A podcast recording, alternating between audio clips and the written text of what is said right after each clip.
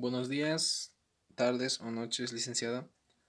Respondiendo a lo requerido sobre el trabajo, voy a hablar sobre el tema de ciencia, cientificismo y descolonización. Cosmovisión, conocimiento y ciencia. La cosmovisión es entendida como una visión sobre el origen del mundo y del universo. La visión es una forma de reconocer, reconocerse y construir una cultura. La cosmovisión tiene dos niveles, los niveles implícitos y explícitos. Los implícitos están referidos a los mitos y los explícitos a elementos razonables. El conocimiento está ligado a una cosmovisión. Existe un conocimiento acumulado en siglos de historia de la humanidad expresada en diversas formas en las, en las diferentes culturas. Desde nuestra perspectiva, en la realidad existen cosas comunes y diferentes. Estas se complementan. Hablamos de conocimiento para dirigirlo para distinguirlo de ciencia. Siempre que había un conocimiento producido y desarrollado por la cultura, este es apoyado por la cosmovisión. Muchos de nuestros conocimientos han sido conservados, a pesar de haber sufrido un proceso brutal de aculturación por parte de culturas occidentales de origen europeo, a pesar de haber permanecido por bastante tiempo, estos conocimientos de nuestras culturas no son apreciadas en el mayor grado, más por el contrario, se niega el carácter válido de los mismos para no considerar, para no denominarlos o considerarlos científicos. De ahí pasaron a ser considerados como saberes. La ciencia adquiere el carácter paradigmático y su forma de conocer se vuelve hegemónica respecto a los otros tipos de conocimientos sujeto a una concepción de la realidad o a una cosmovisión que convierte a la ciencia en un paradigma de la vida.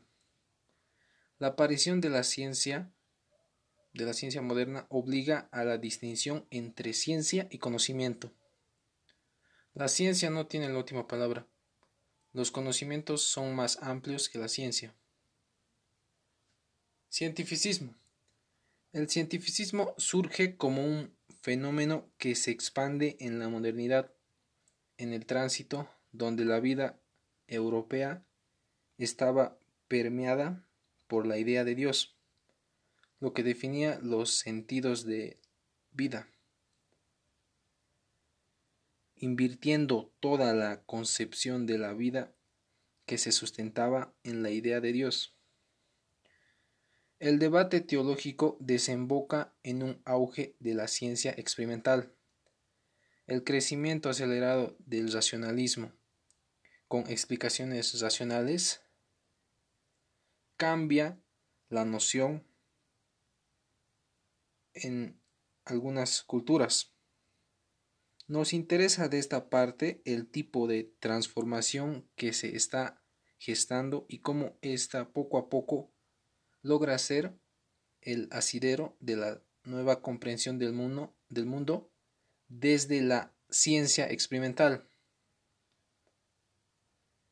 Se asienta de manera más fuerte el cientificismo, hecho de creer que desde la ciencia experimental moderna se puede responder a todos los problemas que la humanidad por los que la humanidad atraviesa, donde se dogmatiza la ciencia y se convierte en un saber que expresa en sí mismo y por sí la verdad.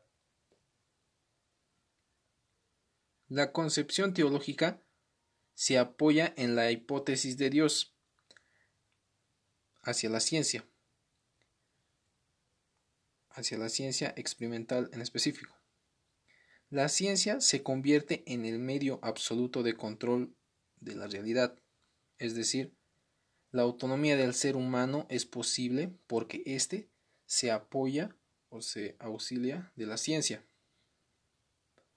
Descolonización de la ciencia.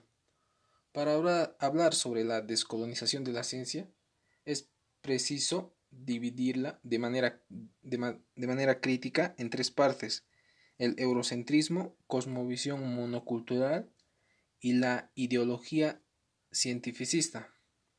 El eurocentrismo se refiere a los pueblos y culturas que son considerados como antecedentes de la ciencia moderna, siendo catalogados como precientíficos. Por teología historicista entendemos el distinguir conocimientos científicos de los no científicos. Se basa en una clasificación donde por un lado muchas formas de conocer se consideran inferior inferiores a la ciencia desarrollada por diversas culturas. En este sentido, el cientificismo es portador de un eurocentrismo que por un lado ubica la ciencia y su nacimiento en Grecia y su desarrollo en Europa y Estados Unidos, generando un sentido de inferioridad en otras culturas, en especial en las culturas de Latinoamérica. La cosmovisión monocultural de la ciencia está expresada en el presupuesto de que el ser humano es el centro, dueño y señor de la vida. Está implícito en la ciencia. Esa es la particularidad cultural del Occidente.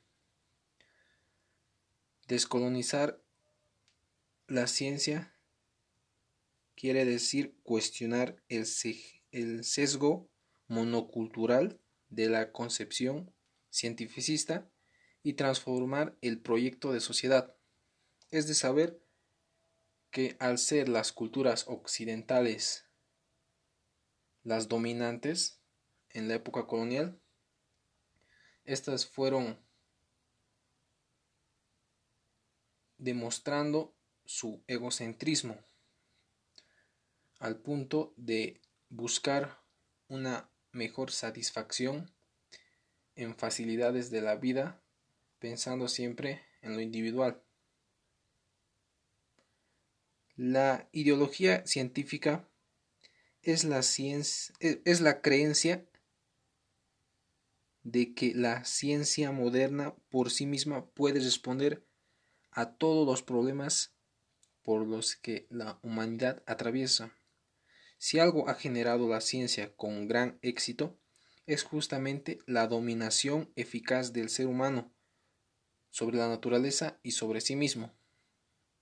El cientificismo se vuelve hegemónico, tiene consecuencias perversas porque unilateraliza la vida ya que hace depender únicamente de ese elemento.